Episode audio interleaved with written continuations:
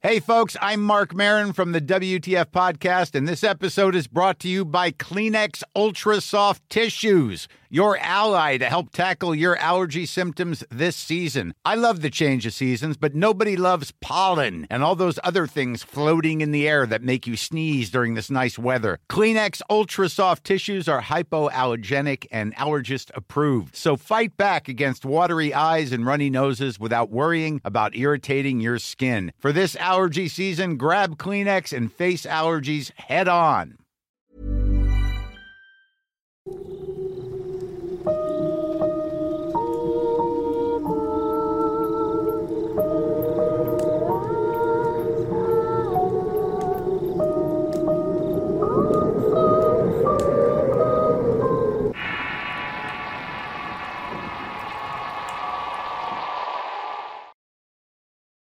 Guardianes. Historia compartida por un suscriptor anónimo. Escrito y adaptado por Tenebris para relatos de horror. Ya tiene algo de tiempo que soy suscriptor del canal y soy fan de las historias. Sin embargo, he notado que casi no se habla de las zonas arqueológicas que hay en México y en otras partes del mundo. Desde lo personal, ya que soy topógrafo de profesión, puedo decirles que estos lugares pasan muchas cosas inexplicables, y que mi experiencia propia me han acercado al significado de lo paranormal. Tanto a mi esposa y a mí nos han llamado para hacer revisiones de zonas arqueológicas. Estos se van descubriendo en territorios pocos explorados, por ejemplo la selva, pero de esto voy a hablar más adelante. Quiero comenzar esta historia hablando de la primera experiencia que tuve.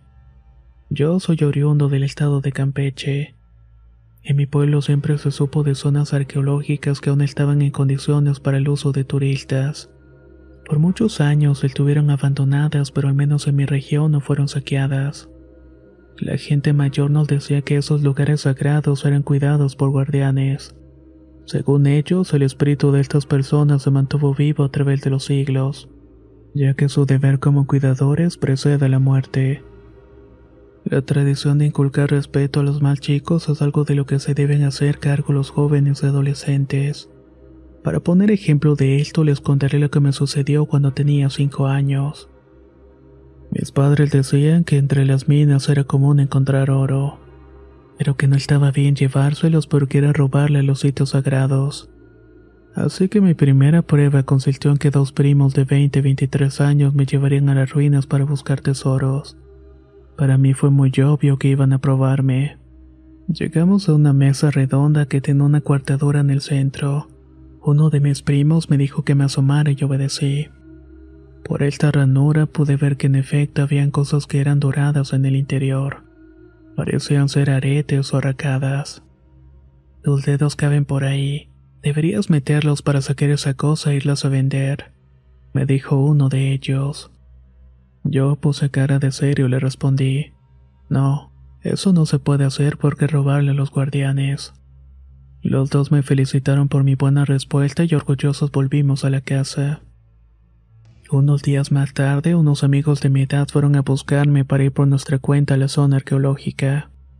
Éramos tres y ya sabíamos que en las ruinas había oro. Llegamos hasta la mesa de piedra y me retaron a meter los dedos para sacar algo y lo hice. Recuerdo que lo que saqué fue una especie de anillo. Me lo llevé en el pantalón y cada quien regresó a su casa sabiendo que habíamos hecho una travesura a costillas de las enseñanzas de los mayores. Cuando llegó la noche se sintió un frío muy hondo en la casa. Mis papás sospecharon que algo no andaba bien, pero fue lo único que me dijeron. Mi cuarto daba una ventana y me acuerdo perfectamente que cuando iba a acostarme vi que había alguien parado fuera de la casa. En un parpadeo ya eran dos, en el siguiente ya eran cuatro. Era como si un ejército de sombras apareciera enfrente de mi casa cada vez que abría y cerraba los ojos. Tuve mucho miedo porque supe que eran los guardianes. Mis padres también percibieron esa energía porque entraron en mi cuarto hechos un mar de furia. Me preguntaron si había tomado algo de las ruinas y yo siendo un manojo de nervio les conté la verdad. Ni siquiera esperaron a que se hiciera de día siguiente para ir a las ruinas. Con lámparas y agua en las cubetas fuimos a la mesa y regresó el anillo. Ellos ofrecieron agua a los guardianes en señal de disculpa.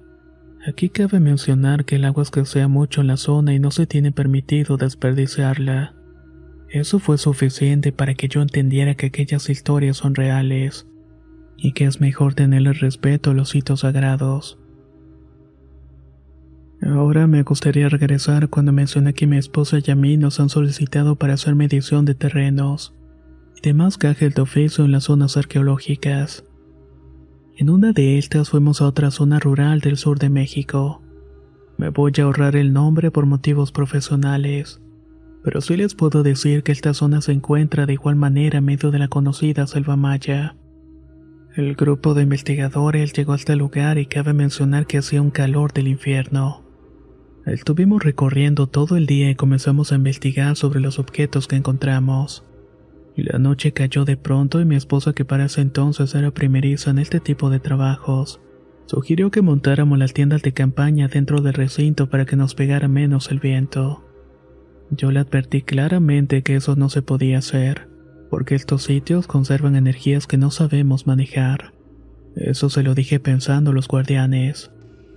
Pero ella insistió tanto que al final terminé por acceder a su petición. Los demás trabajadores no quisieron hacer segunda y se quedaron afuera de la zona ceremonial del sitio. Como estaba muy cansado, caí enseguida en un sueño profundo. Eran como las 3 de la mañana cuando desperté. Lo supe porque miré mi reloj. El viento hacía un ruido espantoso y entre estos rugidos furiosos escuché claramente pasos alrededor de la tienda de campaña. Eso me dio mucho miedo porque los pasos caminaban de un lado para otro por detrás de la tienda. Era como si estuviera recorriendo 180 grados y luego volvía al punto de partida. No supe qué más hacer que cerrar los ojos lo más fuerte que pude. Lo siguiente que pasó es algo que hasta el día de hoy no puedo encontrar una explicación lógica. Seguramente porque no la tiene. Mi esposa dormía profundamente y yo me acurruqué al lado de ella. De pronto la tienda de campaña voló con nosotros adentro, y esa misma fuerza nos arrastró fuera de los límites de la zona ceremonial. Todos los demás compañeros se levantaron asustados preguntando qué había ocurrido. Tanto mi esposa como yo estábamos desconcertados. Uno de los arqueólogos nos dijo que eso había pasado por profanar un lugar sagrado, y que si no se les pide permiso a los guardianes, ellos encuentran la forma de cumplir con su labor. Escuchar esas palabras, al tener los sentimientos a flor de piel, me sacó las lágrimas. Prendimos fuego y aproveché para contarle las historias que pasaban en mi natal Campeche con los guardianes. Al día siguiente, cada quien se puso a hacer lo que le correspondía, y en mi caso fue medir el terreno. Acomodé el teodolito y al asomarme al frente vi que a lo lejos, entre el montículo de piedras, saltaba un hombre. Tenía el torso descubierto y la parte de abajo lo cubría una especie de tela con bordados de flores rojas. Lo curioso es que al quitar la vista del teodolito no veía nada. El terreno estaba limpio, así que llamé a mi esposa y otros compañeros para corroborar que no me estaba volviendo loco. Ella y los demás compañeros se asomaron y vieron exactamente lo mismo que yo. Por el lente se veía la figura de este personaje, pero al quererlo ubicar afuera no había nada. Estoy seguro que era un espíritu de los guardianes que cuidan estos lugares sagrados tanto para ellos como para nosotros. A partir de ahí realicé cada una de mis acciones con sumo respeto, pidiendo permiso para entrar a las zonas inexploradas en este lugar y ofreciendo fruta y tabaco como pago por nuestro allanamiento. Sé que hay muchas personas que no están familiarizadas con este tema, pero les puedo asegurar que lo que les cuento es totalmente cierto. En esta zona se manejó en su momento grandes cantidades de energía que han desafiado el tiempo y han logrado quedarse hasta nuestros días. Los guardianes tienen el deber de proteger aquello que para ellos fue sagrado y que nosotros con nuestra inconsciencia hemos ido profanando. Me gustaría que esta historia les ayudara a reflexionar acerca de la riqueza cultural que existe en este maravilloso país de México, y que de igual manera nos ayude a conectar con nuestras raíces prehispánicas. Conocer y acercarse a esta historia puede ayudarnos a entender la gran complejidad espiritual de estas culturas, unas que estaban repletas de mucha magia y sabiduría.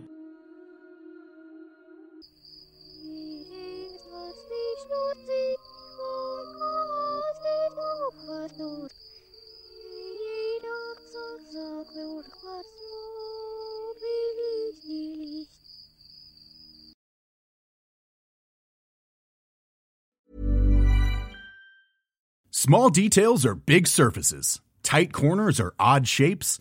Flat, rounded, textured, or tall. Whatever your next project, there's a spray paint pattern that's just right. Because Rust new Custom Spray 5 in 1 gives you control with five different spray patterns. So you can tackle nooks, crannies, edges, and curves without worrying about drips, runs, uneven coverage, or anything else. Custom Spray 5 in 1. Only from Rust If you thought the only way to get a more defined jawline with natural looking results was through surgery, think again. Juvederm Volux XC is a non surgical injectable gel filler that improves moderate to severe loss of jawline definition and can help you achieve natural looking results with little downtime. Even better, this improved definition lasts up to one year with optimal treatment. No maintenance required. Improve jawline definition for a smooth, sculpted look with Juvederm Volux XC. For important safety information and to find a licensed specialist, visit juvederm.com. That's J U V E D E R M.com. Not for people with severe allergic reactions, allergies to lidocaine, or the proteins used in Juvederm. Common side effects include injection site redness, swelling, pain, tenderness, firmness, lumps, bumps, bruising, discoloration, or itching. There's a risk of unintentional injection into a blood vessel, which can cause vision abnormalities, blindness, stroke, temporary scabs, or scarring. Talk to a licensed specialist to find out if it's right for you.